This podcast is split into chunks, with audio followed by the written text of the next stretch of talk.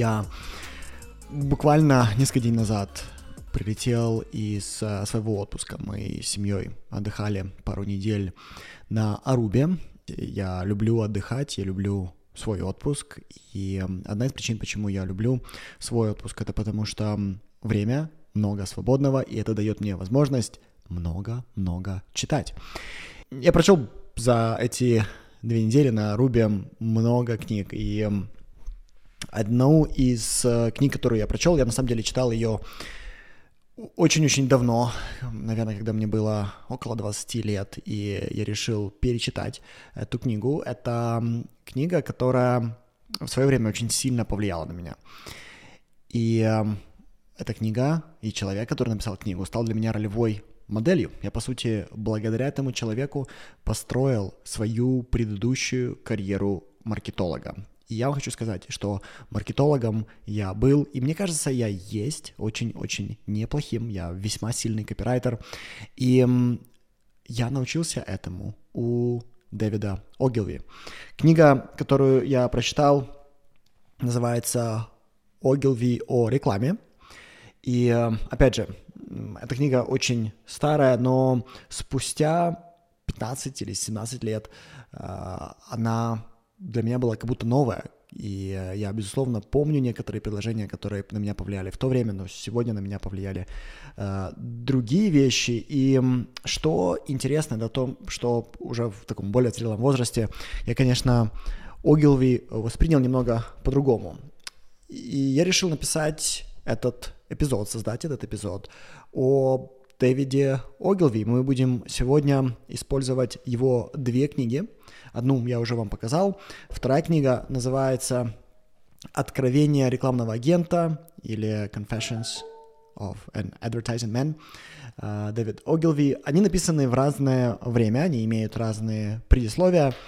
И эм, если вы не знаете, кто это, э, Дэвид Огилви является одним из самых великих маркетологов нашего столетия, э, наверное, прошлого столетия уже. И эм, Огилви создал самое большое рекламное агентство в мире. До него никто не смог создать рекламное агентство, маркетинговую компанию, которая станет публичной. Э, в свое время, уже в таком пожилом возрасте, Огилви продал свою компанию за более 2 миллиардов долларов в текущем эквиваленте. Он открыл по-моему, только 40 офисов в Америке, и в общей сложности в его компании было что-то 95 или 96 э, офисов по всему миру. Компания называлась э, Ogilvy Matthews. Matthews — это один из э, его партнеров, один из людей, э, которые в него поверили. И сегодня мы с вами будем говорить именно о Дэвиде Огилви.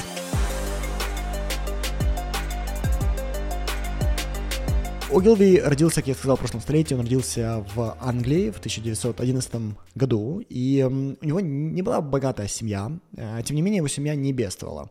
Отец занимался э, сток-брокерством. Что такое сток-брокерством? Стоки — это, по сути, акции. Его отец покупал и продавал акции, и так поддерживал семью, и они не могли детей отправить в хорошие школы, и поэтому детям нужно было в эти школы поступить, попробовать бесплатно. Обычно в частных школах, таких, которые существуют многие десятки лет, обычно есть стипендии. Эти стипендии выделяются талантливым детям, и Огилви получил а, сначала стипендию, чтобы с 13 лет начать учиться в одной из таких самых э, старых и редких школ, частных школ в Англии, по-моему, она была в Шотландии, и после этого он получил стипендию, чтобы начать учиться в Оксфорде. Но, к сожалению, на втором курсе он не смог э, сдать все экзамены, его лишили стипендии, и если его лишили денег, э, его семья, конечно, не давала ему деньги, он ушел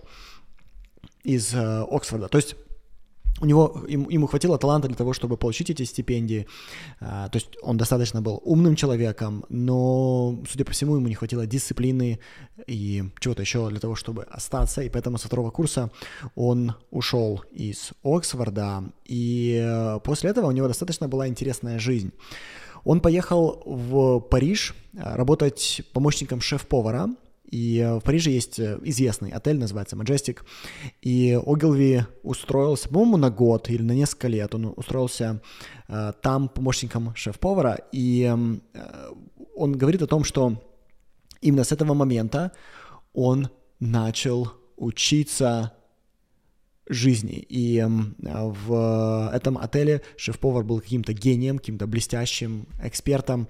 И Огилви вспоминает э, моменты из жизни или моменты из этого опыта, когда шеф-повар на месте уволил другого повара, потому что булочки у другого повара не поднимались, да, и он что-то делал постоянно не так, и что бы он ни делал, они не поднимались, и он из этого уволил э, этого человека на месте, и Огилви об этом опыте вспоминает следующим образом. Из-за того, что этот шеф-повар так себя вел, те, кто остались, знали, что они остались не из-за случайности, они остались из-за своей трудовой дисциплины и таланта, и э, это мотивировало всех остальных. И эм, Огилви рассказывает об этом опыте, что для него это было на самом деле необыкновенным опытом, потому что, казалось бы, когда при тебе увольняют другого человека, то есть это такой, знаете, акт насилия, потому что э, шеф-повар при всех взял и уволил человека.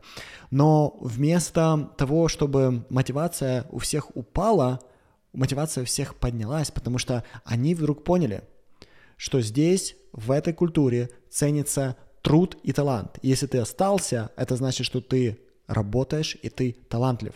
И это был первый его урок о корпоративной культуре, которую он однажды создаст в своем агентстве. После э, работы поваром он э, вернулся э, по-моему, обратно в Шотландию, и начал там продавать варочные поверхности, как продавец от двери к двери. То есть ему нужно было ходить по домам, стучать и просить, чтобы у тебя купили варочную поверхность. И он был настолько талантлив и настолько успешен в этой роли, что э, хозяева компании попросили его начать учить других сотрудников компании, других продавцов. И Огилви вместо того, чтобы постоянно им повторять одно и то же, он говорит, окей, я не могу постоянно повторять вам одно и то же. Я собираюсь для вас написать инструкцию по продажам, и если вы можете чему-то обучиться, инструкция вас научит. Я не буду вам повторять это, это, это то, то же самое много раз подряд. Он написал эту инструкцию, и говорят, что эта инструкция еще пользовалась успехом на протяжении следующих 30 лет. Его брат в итоге увидел, э, старший брат на этот момент э, работал в рекламном агентстве, и он показал своему руководителю, что Огилви сделал такую инструкцию по продажам, это понравилось руководителю, и его забрали в это небольшое рекламное агентство в Англии. И эм, работая в этом рекламном агентстве, каким-то образом Огилви договорился, что они дадут ему возможность поехать в Америку и там научиться американским методам. То есть э, на тот момент Америка восхищались. Это уже, знаете, как бы время мы подходим к началу Второй мировой войны. Это там 35-й год, 36-й год и так далее.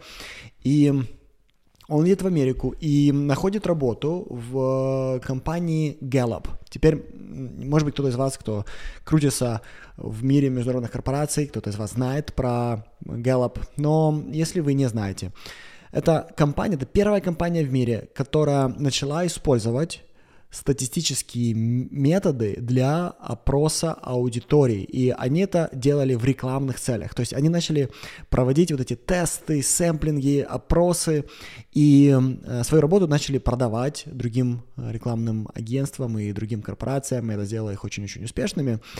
По сути, Огилви работал в этой компании, и из этой компании он понял, что если ты не измеряешь результат своего маркетинга, то ты занимаешься чем-то, ничем. И он э, пишет о том, что он приводит интересный пример.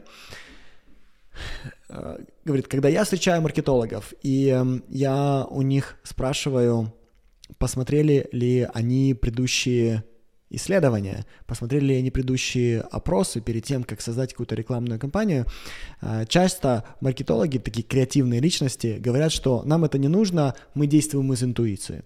И Огилви приводит пример, он говорит, представь себе, что у тебя а, проблема, и тебе нужно вырезать желчный пузырь. И у тебя есть два выбора. У тебя есть один хирург, который режет интуитивно, да, найдет, не найдет, пытается делать все на интуиции, либо другой, который до этого обучился и хорошо анатомически понимает, где что находится и как оно работает. Ты доверишься хирургу, который интуитивно действует, или хирургу, который образовал себя, обучился и знает, как минимум, где находится твой желчный пузырь. Таким образом, почему компания должна доверить деньги интуитивному хирургу, а не тому, кто себя образовал. И это пример, который он э, приводит. В итоге, после Гэллоп э, начинается период в жизни, когда Огилви решает пуститься в свободное плавание. Он решает создать свою собственную компанию, и он ее создает, и начинается Вторая мировая война. Им в этот момент он э, говорит, окей, у меня сейчас нет возможности заниматься рекламой, мне нужно помочь да, бороться с э, этой бедой. И э, он уходит в британскую разведку э, и работает при британском посольстве в Америке. Он также параллельно э, едет в Канаду, в, кстати, недалеко от Торонто. Э, в, здесь есть э, городок Ошава и под Торонто. И там во время Второй мировой войны готовили оперативников в разведка, британская и американская разведка вместе, готовили оперативников в саботаже, пропаганде и ближнем бое. И он становится одним из самых успешных выпускников этой программы, и говорят, что впоследствии он будет использовать основы управления мнениями людей, то есть э, понимание, как работает пропаганда, как э, контролировать э, массы, говорят, что он будет это использовать в своем рекламном агентстве. И здесь я хочу здесь сделать остановку. Смотрите, как интересно, да? Ты наконец-то понимаешь, что ты хочешь создать, да, ты создаешь свое рекламное агентство. Ты, он часто про себя говорил, что я беден, голоден и нетерпелив, да, то есть у тебя нет денег, э, у тебя недостаточно денег, ты хочешь создать свое рекламное агентство, э, ты особо, это новая страна, ты многих людей здесь не знаешь, ты наконец-то создаешь рекламное агентство, и наступает период времени, когда ты не можешь продавать, когда э, вся индустрия работает на войну, и особо никому не нужны твои рекламные услуги, потому что все производство по сути, подчинено военной машине. Тебе не нужно рекламировать ничего, да, в твоих услугах не нуждаются. И э, для многих мы можем сказать, что, о, это огромная пауза в карьере, потому что война была длинной, и ты можешь взять и отложить свою мечту, но что делает Огилви? На самом деле он готовится к реализации мечты. Жизнь его сначала отправляет э, в одно место, потом он едет в эту что, школу разведки и обучается там пропаганде. И Казалось бы, что это все не связанные, нечаянные опыты, но они потом сплетаются для тебя в единую нить, которая сделает тебя э, достаточно великим. В итоге, после войны э, он э, в 49 году снова основывает это рекламное агентство. И вы знаете, я уже сказал, что э, спустя 40 лет это рекламное агентство будет продано за 2 миллиарда долларов. И э, на тот момент Дэвиду Оглви порядка 37 лет. То есть это уже, знаете, считается такой, особенно в то время, да, 1950 год, в то время 39-летний, 37-летний мужчина, это уже считается очень зрелый мужчина, и э, до этого э, у него нет особо денег. То есть э, к 49 году все, что он скопил, то, что все деньги, которые у него были, все имущество, все, что он имел, было порядка 50 тысяч долларов. Это все, что он смог за свою жизнь да, скопить. И он решается и снова создает это агентство. И в этот раз у него получится. Почему я подумал, что было бы хорошо вам о нем рассказать. А, с одной стороны, он идеально подходит под героев эпизодов большой магии, потому что он действительно смог увидеть мир по-другому. То есть в том, что он делал, свою экспертизу, он смог видеть ее по-другому. Но также я хочу, чтобы вы увидели, как его мысли не только помогли создать его великую маркетинговую компанию, но я хочу, чтобы увидели, как мысли этого человека также сделали людей, которых он коснулся, в разы богаче, в разы успешнее. И одна из причин, почему я об этом так говорю, связана с тем, что я верю, что у каждого из нас есть волшебное магическое касание. Например, Огилви, то, к чему он прикасался, то, на чем он фокусировался, становилось успешным, становилась богатым. Это была его энергия, это то, что он хотел делать, да, маркетинг, а, реклама, продажи, это было его касание. Мы знаем, как есть люди, чье касание дает больше любви, есть люди, чье касание дает больше уверенности, больше благородства. Если вы подумаете про эпизоды, которые я делал, например, если мы возьмем Брунелла Кучинелли, про что его касание? Через него в мир пришла красота, и что э, он делал, он помогал людям становиться не просто немного красивее, но на самом деле намного человечнее, намного глубже, да, представьте себе, что он производил вещи, ты одеваешь эти вещи на людей, и человек начинал больше любить себя и других людей. И у каждого из нас есть это касание. Наша задача, если мы хотим стать магами, каждый из нас маг, это найти смысл нашего касания, что оно дает. И касание Дэвида Огилви, это, безусловно, было касание успеха. И это касание сделало его очень успешным, касание сделало других очень э, богатыми и успешными людьми. И давайте посмотрим, как у него это получилось. Говорят, что э, Огилви его одна компания сделала в мире тот момент, да, когда э, он активно действовал, говорят, что его компания принесла больше продаж для своих клиентов, чем все рекламные агентства в мире на тот момент вместе взятые. Просто послушайте, насколько это громкое заявление. Он говорит, моя одна компания принесла моим клиентам кумулятивно больше продаж, чем все рекламные агентства для своих клиентов вместе взятые. И если вам кажется, опять же, что вы не знаете Ogilvy, я хочу вам сказать, что если вы знаете такие компании, как Rolls-Royce, если вы знаете такую компанию, как Shell, если вы знаете такую компанию, как Saab, или если вы знаете такую машину, как Volkswagen Juke, Огромная вероятность, что вы это знаете благодаря работе Дэвида Огилви.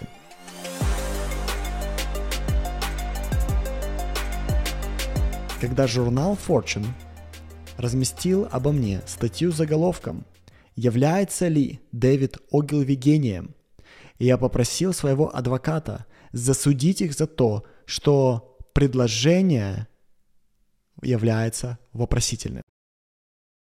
Это настолько хорошо отражает его характер, что просто даже смотреть на таких людей вызывает огромное удовольствие. Смотреть на их непоколебимую уверенность в себе, в собственном гении, в собственном творчестве, мне кажется, необыкновенно важно. Теперь для э, этого эпизода я буду использовать, э, друзья, немного другую категоризацию – что я э, собираюсь сделать? Я собираюсь использовать так называемый образ будущего. Что такое образ будущего? По сути, это не просто твоя цель, это не просто твое намерение что-то сделать или чего-то достичь. Образ будущего — это ты через какой-то период времени при условии, что все твои мечты реализованы, и ты находишься в пике своего потенциала.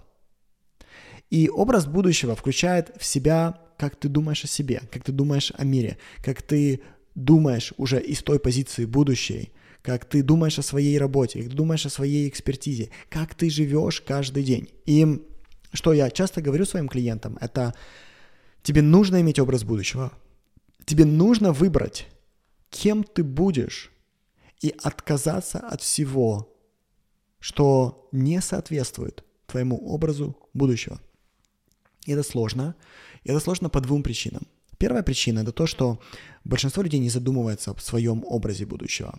Мы не задумываемся о том, как мы хотим жить, с кем мы хотим жить, что мы хотим делать, где мы хотим быть, как мы хотим, чтобы каждый час нашего дня проходил, какие глаголы жизни для нас являются самыми важными и где мы хотим провести больше всего времени. Мы не задумываемся об этом. И если ты не задумываешься, куда ты хочешь прийти, кем ты хочешь стать, то ты станешь тем, кем ты был в прошлом.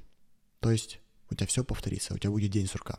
И когда ко мне при, приходят клиенты, я с ними часто говорю об образе будущего, чтобы мы знали, куда мы идем, чтобы мы знали, зачем нужен коучинг. И второй момент, почему это сложно. Как только ты выбрал образ будущего, самое сложное это отказаться от прошлого.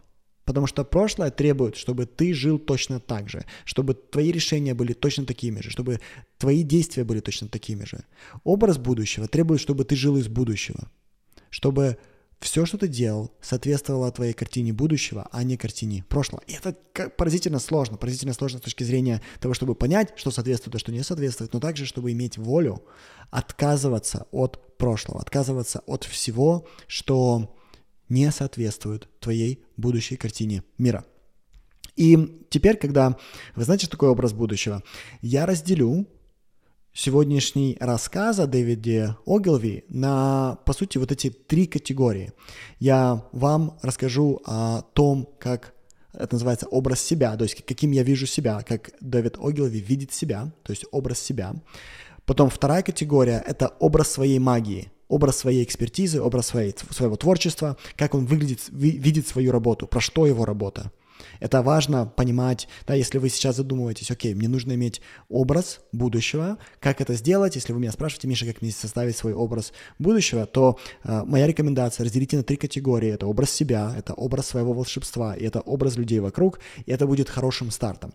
И для этого эпизода я делаю то же самое. Я делю на три категории, я вам рассказываю, как он думает о себе, как он думает о своей магии, как он думает о людях вокруг. Окей? Okay? Теперь есть еще несколько э, вещей, да, которые мне кажется необыкновенно важны. Это то, что когда я буду рассказывать о образе себя, как он видит себя, э, я с одной стороны буду вам говорить об установках, которые он себе диктует, да, то есть о решениях, которые он принял, но также там будут проходить и такие темпераментные вещи. То есть он не просто решил что-то кем-то быть, что не похоже на его темперамент. Он на самом деле создал образ себя, как раз опираясь на свой темперамент. И в этом есть большая разница, друзья. Вы можете опираться на свое прошлое, либо вы можете опираться на зов души, опираться на свой темперамент, опираться на свои сильные стороны – и отказаться от прошлого, это значит отказаться от убеждений прошлого, но сохранить этот детерминизм, сохранить понимание, кто я внутри, и сделать так, чтобы образ будущего соответствовал тебе внутри. То есть это соединение.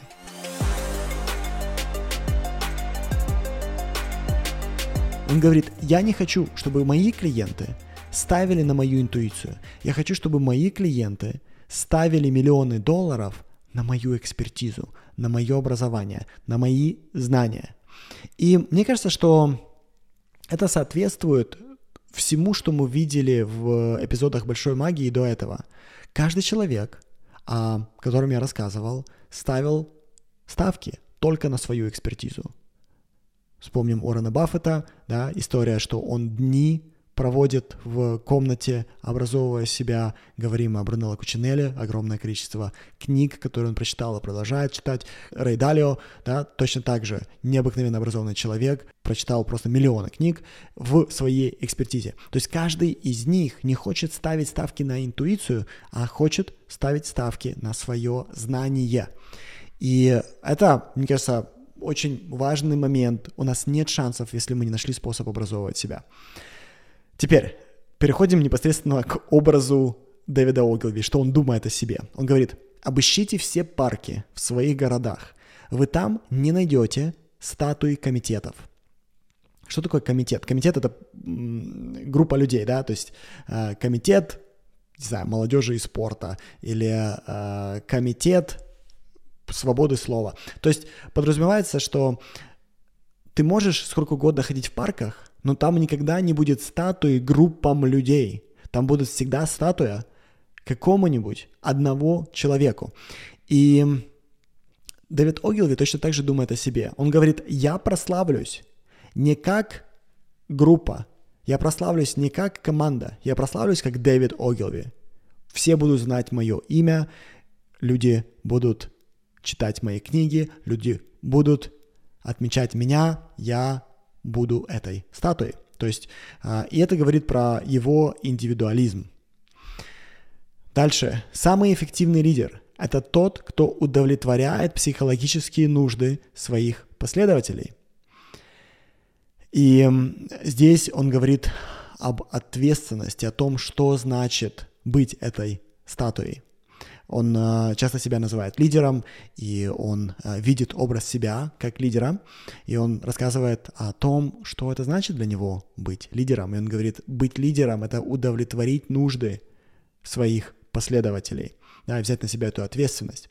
И дальше он про себя говорит, не нужно просто прикоснуться к мячу, нужно целиться за пределы поля, нужно целиться на бессмертие. Да? И э, здесь он приводит пример из э, бейсбола. По каким-то причинам Дэвид Огилви очень любил бейсбол. Я не знаю, в Англии особо не играет в бейсбол, но он приехал в Америку, и э, ему эта игра очень-очень нравилась.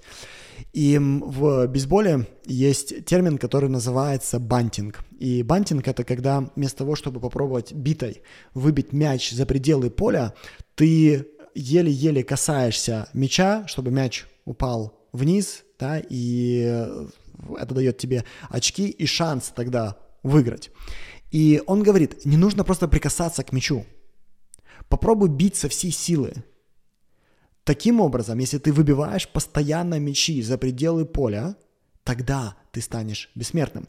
И э, он это говорит про себя. Он говорит, я не хочу просто играть в безопасную игру. Я хочу играть по полной программе. Я хочу играть с размахом и с риском. Да, то есть мы видим через эти цитаты, мы видим, по сути, его, да, темперамент и э, его личность. Дальше, как он про себя говорит. «Я был бесконечно полезней своим клиентам, когда писал тексты для рекламы, чем когда был председателем совета директоров». И здесь еще один момент. Смотрите, он очень хорошо себя понимает. Он хорошо понимает свое касание. Он говорит, мое касание — это тогда, когда я пишу тексты для рекламы. В этом мое волшебство. Да? Это как раз это принесло мне известность, это принесло все, что у меня есть. И я бесконечно полезней для людей так, чем когда я председатель совета директоров. Я в, этом, в, в этой роли я не очень качественен, я конкретно копирайтер, я рекламщик. И очень важно каждому из нас не гнаться за историями людей о том, кем ты должен быть, а опираться на зов собственной души и понимать это волшебное касание. Ты создаешь волшебство определенным образом, и ты не создашь это волшебство другим образом. Тебе нужно продолжать делать то же самое. И это одна из причин, почему у многих основателей, у многих волшебников не получается остаться в своей организации главным, когда организация становится очень-очень большим, потому что это не входит в их волшебство. Тебе нужно найти другого волшебника, который это будет делать, и тебе нужно остаться в той роли, где ты волшебник, и тогда вещи будут возле тебя процветать. Вот что он еще говорит, это одна из моих любимых цитат, и э, я ее, опять же, друзья, я делюсь этими цитатами, потому что многими из этих цитат я живу сам, и вот что он еще говорит. Стань эксцентричным, пока ты молод. Потому что если ты это делаешь в старости, то люди подумают, что ты сошел с ума. Разве не мудро это, да? Дальше он говорит, создай себе репутацию креативного гения и найди партнеров умнее тебя, да, то есть сначала создай себе репутацию креативного гения, потом найди партнеров умнее себя. Я сегодня у меня сегодня была клиентская э, сессия, то есть я э, коучил сегодня клиента, и на, на встрече, она говорит, может быть, мне нужно сейчас найти партнера, да, и попробовать так запустить свой проект. И то, что я ей ответил, это когда ты находишь себе партнера из позиции слабости, то ты находишь другого, который готов твою слабость принять, и, скорее всего, это означает, что другой сам находится в позиции слабости. В итоге, к чему это приводит, это что вместо одной слабости ты получаешь две слабости, с которыми теперь тебе нужно работать. И намного тяжелее работать со своей слабостью, слабостью другого человека, чем только со своей. И что лучше сделать, это пройти в одиночестве достаточно пути, чтобы стать сильной и из этой позиции найти партнера. И, скорее всего, из этой позиции ты найдешь себе сильного партнера для бизнеса или для жизни. И Дэвид Огилви повторяет это словами «создай себе репутацию креативного гения». То есть построй сначала себя, стань этим креативным гением, и тогда люди захотят быть с тобой, и сильные люди, тогда люди умнее тебя захотят быть с тобой. И на самом деле у Дэвида Огилви так и случилось. Э, его компания называется э, Огилви, да, и Мэтьюс, и одна из причин, почему она так называется, связана с тем, что Огилви был креативным гением, но он был не очень хорошим оператором для бизнеса. И ему нужен был партнер, который бы взял бы эту роль на себя. И у них это получилось. Дальше, что он пишет. Самые лучшие маркетологи являются страстными учителями, а не хорошими продавцами. И э, я встречал в, в, во многих книгах и интервью Огилви то, что он себя не столько считает маркетологом, сколько считает себя учителем. И он учитель, который стал маркетологом, а не маркетолог, который начал обучать людей. И я это вижу очень часто, где вот это смена парадигмы «кто я?» на самом деле дает тебе огромное место под солнцем. Когда ты находишься в группе большого количества рекламных агентов, и они все пытаются продать, они все пытаются быть хорошими продавцами, они все, все говорят «мы маркетологи». Да, приходит человек говорит «я учитель, который стал маркетологом, я не продавец». Я здесь страстный учитель. И это открывает тебе зону, открывает тебе точку зрения из этой позиции, которая недоступна другим, потому что если ты страстный учитель, вместо того, чтобы пытаться что-то другим продать, ты будешь пытаться их образовывать. И вся твоя реклама будет образовательной. В тот момент это было действительно в новинку. И то, что делал Огилви, это, мне кажется, до сих пор гениально. Мы об этом поговорим, когда перейдем к тому, как он воспринимает свое искусство. Вот что он еще говорит. Лидеры хватают крапиву это значит, что лидеры делают вещи, которые некомфортны, которые никто другой не хочет делать, которые жалят тебя и от которых все уходят, все избегают. Быть лидером – это делать то, что некомфортно, непопулярно. И он очень четко про себя это понимает. Он говорит, я тот, кто это будет делать. Да? Лидеры увольняют людей. Лидеры договариваются с людьми. Лидеры конфронтируют как клиентов, так и свою команду, так и близких людей. Это лидерство. Ты делаешь то, что все остальные хотят просто избежать. Еще одна э, цитата. Задача лидера – создавать лидеров, а не последователей. То есть если он говорил вначале, что моя задача удовлетворять нужды моих последователей, то основную свою задачу он видел как создание других лидеров. И это показывает эволюцию его понимания того, что он должен делать в жизни. Опять же, ребят, образ себя. Посмотрите, как меняется образ себя. Преследование совершенства менее выгодно, чем просто идти за размером, но более наполняющее. Это удовлетворяет намного больше. И здесь мы видим то, что Огилви на самом деле мастер. Он хочет идти за мастерством, а не просто за тщеславием. Он говорит, что я хочу быть совершенным, а не просто самым большим. Да, я хочу быть идеальным. Это э, все нас отправляет к вот этой э, вопросительному знаку. Да? Является ли Дэвид Огилви гением? И он говорит, конечно, является. Окей, то есть вот эти мысли, они помогают тебе сформировать свой образ себя. И очень важно, чтобы вы смогли тоже этот образ создать. И одна из вещей, которые я, я вижу это постоянно среди героев, среди волшебников, о которых я рассказываю, это то, что они не просто, знаете, э, кидают вдохновляющие фразы и пытаются им соответствовать. Они сначала сделали это и потом концептуализировали. То есть они сделали это и потом себе объяснили, кто они. То есть сначала это знание, эта информация, она приходит на эмоциональном уровне, и только потом ты понимаешь, что ты делаешь на самом деле. Окей, давайте поговорим про образ его магии.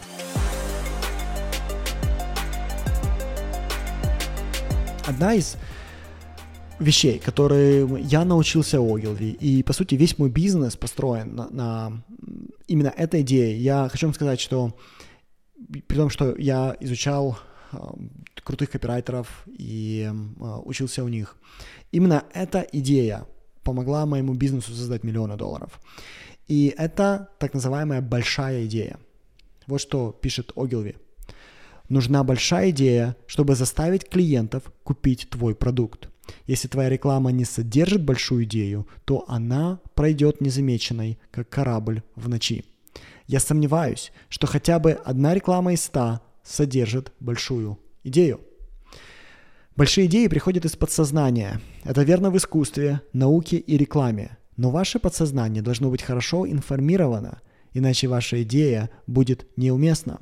Наполните ваше сознательное мышление информацией, затем отключите ваш процесс рационального мышления. Вы можете помочь этому процессу, сделав долгую прогулку или приняв горячую ванну или выпив полпинты красного вина. Внезапно, если телефонная линия от вашего подсознания открыта, у вас всплывает большая идея. Что такое большая идея? Большая идея и как, как я бы вам бы объяснил, если бы я вас бы этому обучал. Большая идея — это то, что сделает ваш продукт монополистом в какой-то категории. Большая идея в себя включает как позиционирование, так и а, описание бренда и так далее. Я приведу пример бизнесов, которые построены на большой идее. Если мы возьмем, например, Uber, самая большая транспортная компания в мире, которая не владеет собственным транспортом, да, а, что Uber сделал? Uber говорит, каждый водитель может быть таксистом. Это его предложение Uber для э, водителя и предложение Uber для клиента — это то, что такси может быть под вашим домом дешево, без перехода налички из рук в руки и за 4 минуты. И на тот момент абсолютно никому в голову не приходило, что это возможно. Да? Как раньше работало, ты кому-то звонишь, и э, потом ждешь, потом приезжает непонятно какая машина, тебе э, нужно торговаться, если у, у сдача у таксиста или нет сдачи. Они просто взяли и убрали это все. И это большая идея бизнеса, что такси в твоем телефоне. Ты получишь машину за несколько минут, это будет машина с качественным рейтингом, вы не будете обмениваться деньгами и так далее. Или э, другой пример большой идеи – это цирк дю Солей. До цирка дю Солей все, кто представлял себе цирк, думал, что это животные, которые хорошо дрессированные клоуны. Так выглядел цирк до цирка дю Солей. Пришел цирк дю Солей и сказал, что мы сделаем акробатический мюзикл. И это станет цирком. И это была большая идея. Таким образом, когда ты становишься в чем-то монополистом, это становится большой идеей. И Дэвид Огилви занимался именно этим. Это необыкновенно сложно. Он говорит, что за всю свою карьеру я, наверное, создал 20 больших идей. И эти 20 больших идей сделали его мультимиллиардером. Причем он создал это не для себя, а для своих клиентов. Теперь, вот как он еще думает о своем волшебстве, о своем творчестве. Он говорит, соблазн развлекать, а не продавать заразителен. И он говорит про рекламщиков, что э, в тот момент многие рекламные агентства вместо того, чтобы помогать клиентам, они пытались выигрывать призы, они пытались стать самым креативным агентством, самым интересным, они пытались создавать красивую рекламу, они пытались развлекать потребителя, они пытались купить симпатию потребителя. И что Огилви сделал, он пришел и говорит, Первое. Люди не покупают у клоунов. Второе. Или продавай, или до свидания. И весь рекламный мир на него посмотрел и подумал, типа, ты что, что такое говоришь? Тебе разве не интересно там, выиграть приз? Тебе интересно, чтобы тебя признали? А, в итоге э, он будет в холле славы. А, Давида Огилви признают абсолютно все за то, что он создал самое крутое рекламное агентство в мире. Уоррен Баффет про Огилви говорил, что Огилви абсолютный гений, и он э, учился Э, у Дэвида Огилви учился рекламе, Уоррен Баффет. И вот это вот этот консерватизм или э, вот эта наглость сказать, что в сегодняшнем мире бесполезно быть креативным и оригинальным мыслителем, если ты не можешь продать. И вот эта фраза, если ты не можешь продать, ты не оригинален. Если ты не можешь продать, ты не креативен, это ну, на, на, настолько отражает то, как он видел мир по-другому, как он видел его отлично от всех рекламных агентств. Он говорит, если что-то не продается, значит там нет творчества. Вот этот взгляд на то, что творчество и продажи это одно и то же, это на самом деле была революция. Почти все на тот момент креативщики и творцы отрицали деньги – что он говорит, это то, что если это не продается, это не творчество. Вот еще некоторые цитаты, которые очень хорошо отражают его подход к своему искусству. Он говорит правду, говори только правду, но сделай ее завораживающей. А, он также говорит, что люди не покупают у клоунов. И одна из моих самых любимых цитат, я недавно поделился этой цитатой у себя в Телеграме, он говорит, ты не можешь спасти людей в пустой церкви. А, почему это относится к фразе «если что-то не продается, значит там нет творчества»? Одна из каких-то мифов, который существовал в то время и, в принципе, до сих пор существует среди художников, среди креативщиков, среди творческих людей, это то, что ты должен что-то создать и дать миру это оценить. Если им не нравится, то это у них проблема, они не понимают искусства. Огилви говорит, если в церкви нет людей, кого тебе спасать? Если у тебя не покупают, уверен ли ты, что это было творчество? И вот этот поворот мышления, мне кажется, что он был необыкновенно важен также для клиентов Огилви. И вот эта фраза, да, говори только правду и сделай ее завораживающей, вот как он еще ее подтверждает. Он говорит, не делай рекламу, которую не хочешь, чтобы твоя семья прочла. То есть он говорит про очень этическую рекламу, про способ создавать ту рекламу, которая является правдивой и одновременно завораживающей. Он говорит, если ты не хочешь, чтобы твоя жена купила продукт, который ты рекламируешь, то не рекламируй его.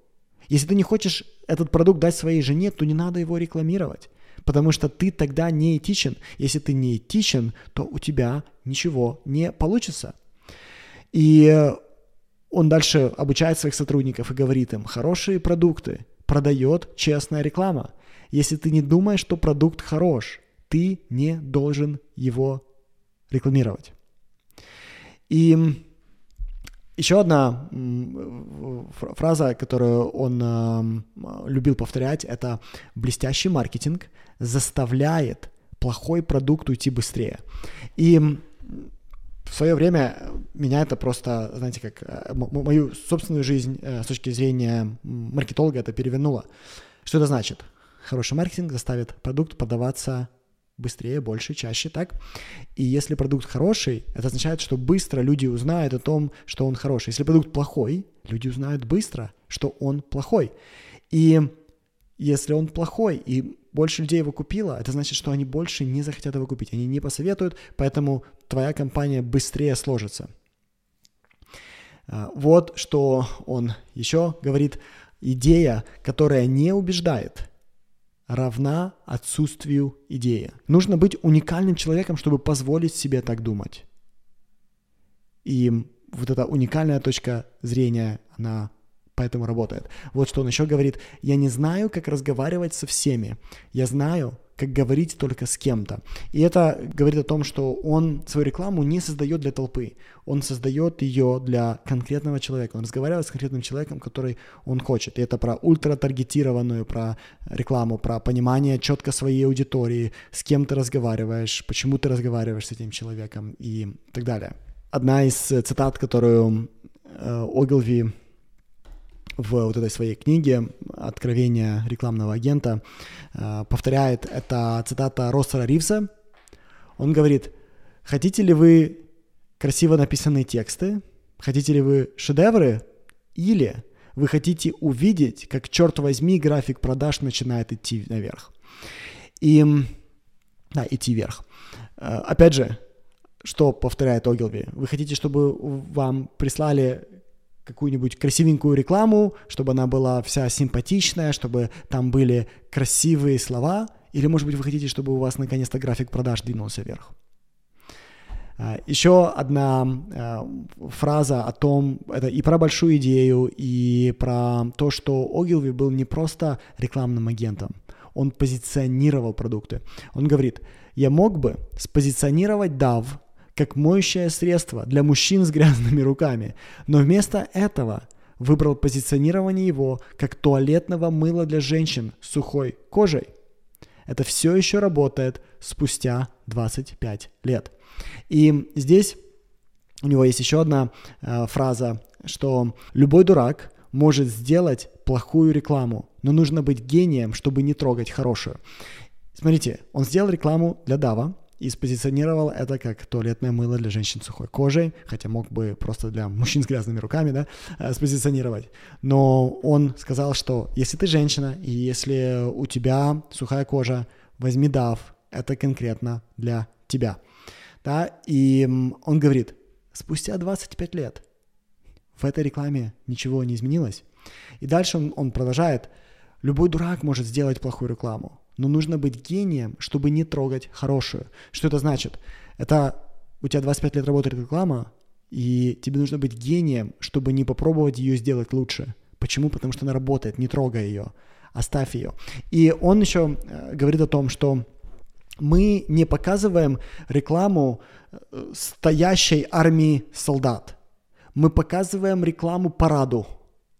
Что это значит? Это значит, что твою рекламу видят люди, которые постоянно двигаются, новые люди постоянно ее видят. Реклама для DAV работает 25 лет, потому что после того, как э, кто-то купил этот продукт и начал пользоваться, и все нормально, и новые люди видят рекламу и тоже для себя покупают. И тот, кто для себя купил, его реклама не злит, а новый покупает. То есть это постоянный парад людей, которым ты показываешь. И нужно быть гением, чтобы не пробовать ее починить, не пробовать ее сделать лучше, а оставить ее такой, как она есть. Часто утверждают, что реклама может убедить людей купить некачественный товар. Так и может быть, но один раз. Потребитель осознает, что продукт некачественный и больше его не покупает. Это причиняет серьезные финансовые потери производителю, чья прибыль приходит от повторных покупок. Лучший способ увеличить продажи товара – это улучшить сам товар. Что я часто повторяю своим студентам и своим клиентам, это то, что не обычный маркетинг – сможет продать хороший продукт. Но блестящий маркетинг не сможет продавать плохой продукт долго. И это очень важно понимать. Сначала сделай свой продукт хорошим, потом используй для него рекламу. Okay? Так, давайте перейдем к образу людей вокруг, потому что тоже достаточно интересно, как он не только свое волшебство и себя видел, но также как он видел мир и что он о нем думал.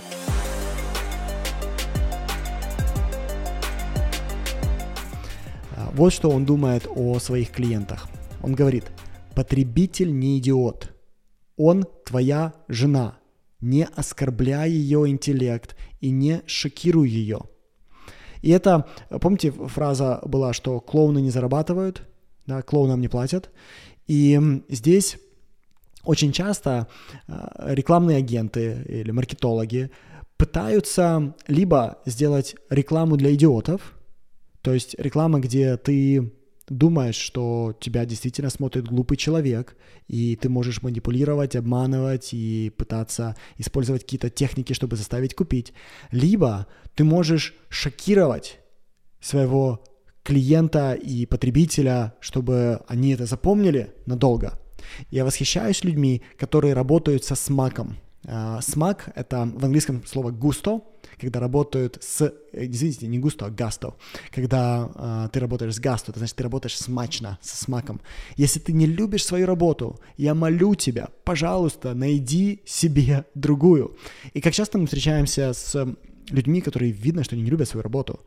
И ты думаешь, пожалуйста, бы сделал бы себе и нам такое огромное вложение, если бы ты не занимался бы этим.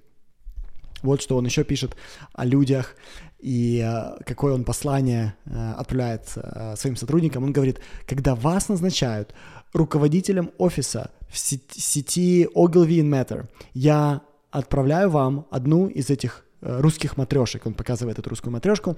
Внутри самой маленькой матрешки, да, помните, да, русская матрешка, ты открываешь меньше, меньше, меньше. Внутри самой маленькой матрешки вы найдете следующее сообщение. Если каждый из нас нанимает людей, которые меньше нас, мы станем компанией карликов. Но если каждый из нас наймет людей, которые больше нас, Ogilvy and Matter станет компанией гигантов. В лучших организациях обещания всегда исполняются, сколько бы это ни стоило в терзаниях и сверхурочной работы. Нанимайте людей, которые лучше вас, а затем оставьте их работать. Ищите людей, которые будут стремиться к выдающемуся, кто не удовлетворяется рутиной. Когда ты понимаешь свой образ людей, ты начинаешь привлекать этих людей, ты начинаешь свою строить жизнь таким образом, что они тебя окружают. И я хочу этот эпизод закончить его а, как бы инструкциям к людям, а, конкретно к своим сотрудникам. И в этой инструкции он пишет, кем он восхищается – или кем восхищаются собственники его компании. И там, по-моему, 10 правил, и э, я сейчас вам их прочту, как он видит этих людей и какими людьми он хочет себя окружать. Он говорит, прежде всего, мы восхищаемся людьми, которые усердно работают. Нам не нравятся люди, которые не вносят свой вклад. Мы восхищаемся людьми, это второе, с первоклассным умом, потому что безумных людей невозможно управлять великим рекламным агентством. И что еще интересно, да? Обратите внимание, как он свое агентство описывает. Великое рекламное агентство, э, агентство великанов, да? То есть он говорит, что я восхищаюсь тем, что я строю. Третье. Мы восхищаемся людьми, которые избегают офисной политики – да, то есть в политике нет э, места, нет времени. Если ты гений, ты занимаешься своей работой, ты не занимаешься этим. Мы презираем подхалимов, которые подлизываются своим начальникам. Обычно это те же люди, которые запугивают своих подчиненных. Им, что интересно, а, о чем Дэвид Огилви в одной из книг пишет, он пишет, что я вокруг себя собираю гениев. И обычно гении, они очень противоречивые люди. Они не хотят Э, меня слушать, они не хотят э, выполнять требования, которые э, я к ним даю. Что значит требования? Они не будут подхалимничать, они будут говорить мне правду, они будут а, мне говорить так, как они думают. И других я не хочу. Гениев нужно терпеть, потому что именно гении помогут мне построить великую компанию. И он говорит, моя задача как лидера — это создавать лидеров. То есть, да, понимаем, как из этой общей картины строится его образ будущего. И поэтому он говорит, что я не хочу подкалимов, я не хочу тем, кто, тех, кто мне угождает, мне это не нужно. Потому что это не те люди, которых я привлекаю. Я привлекаю великанов. И дальше он пишет, мы восхищаемся великими профессионалами, мастерами своего дела, которые выполняют свою работу с выдающимся мастерством. Мы замечаем, что эти люди всегда уважают профессиональную экспертизу своих коллег из других отделов. Мы восхищаемся людьми, которые нанимают достаточно квалифицированных подчиненных, способных их заменить. Мы жалеем людей, которые настолько не уверены, что вынуждены нанимать подчиненных ниже их уровня. Седьмое. Мы восхищаемся людьми, которые развивают своих подчиненных, ведь это единственный способ продвигать людей изнутри. Нам не нравится, когда приходится искать сотрудников извне для важных должностей, и я с нетерпением жду дня, когда это станет ненужным. Да, он говорит своей команде, нанимайте людей сильнее себя, продвигайте их вверх. Если вы не уверены в себе, то мне вас жалко, да, вот как э, он с ними разговаривает. Мы восхищаемся людьми, которые практикуют делегирование. Чем больше вы делегируете, тем больше ответственности вам возложат. Девятое. Мы восхищаемся добрыми людьми с мягкими манерами. Да? И это для него важно. Он э, доброту и мягкость манер на самом деле приравнивал интеллекту и мастерству и гениальности. И он говорит, что мы хотим, чтобы вы относились к другим людям, как к человеческим существам, особенно к людям, которые что-то нам продают. Мы не переносим склочников, мы не переносим людей, которые ведут бумажные войны, мы не переносим людей, которые перекладывают ответственность, и людей, которые не говорят правду. Мы предпочитаем дисциплину, знания, анархии, необразованности. И здесь он снова да, говорит, что это не только образ меня, что я хочу быть блестяще образованным человеком, но это распространяется на всю мою компанию. Я хочу, чтобы люди, которые меня окружали, предпочитали дисциплину знания. Да? И э, он дальше про знания говорит. Мы преследуем знания, как свинья трюфеля. Слепая свинья иногда может найти трюфель, но знать, что они растут там, где дубы, э, серьезно помогает. Да, то есть я хочу знать тот лес, где э, эти грибы растут. И э, последнее, он говорит, не будь хозяином собаки, который гавкает за нее. Пожалуйста, найми себе сильных людей. И это интересно вот почему. Большинство людей, которые я знаю, которые э, создали э, компании, это люди, которые настолько уверены в себе, что они ценят людей, которые намного сильнее, чем они. И люди, которые не смогли создать такие компании, чаще всего это люди, которые в себе настолько не уверены, что они не могут нанять более сильного человека, потому что они не сделали, они не прошли свой путь, они не стали тем креативным гением, который хочет привлечь больше, более сильного партнера. Окей, ну что ж, я думаю, что я еще в будущих эпизодах вернусь к Дэвиду Огилви, потому что у него очень-очень много мудрости. Эм, я вижу, что мы с вами поговорили уже порядка часа, может быть больше, и пока что достаточно, очень много информации. До следующего эпизода, друзья, до скорого, пока-пока.